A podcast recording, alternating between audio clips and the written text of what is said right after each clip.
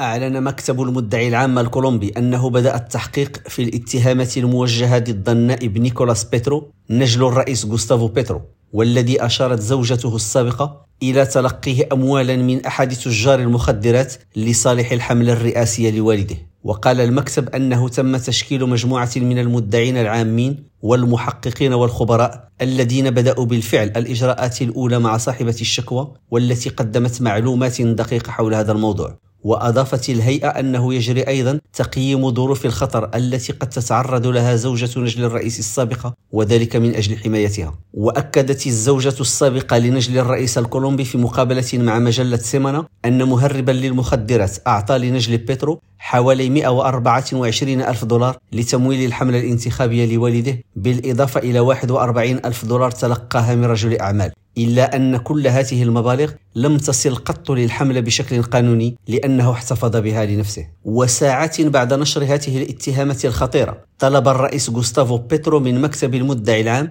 التحقيق مع نجله الأكبر وكذلك مع شقيقه المتهم بإعطاء وعود لتجار مخدرات في السجن من أجل إخلاء سبيلهم في إطار برنامج السلام الشامل الذي يدافع عنه الرئيس بيترو. رشيد ماموني ريم راديو بوينوس آيرس.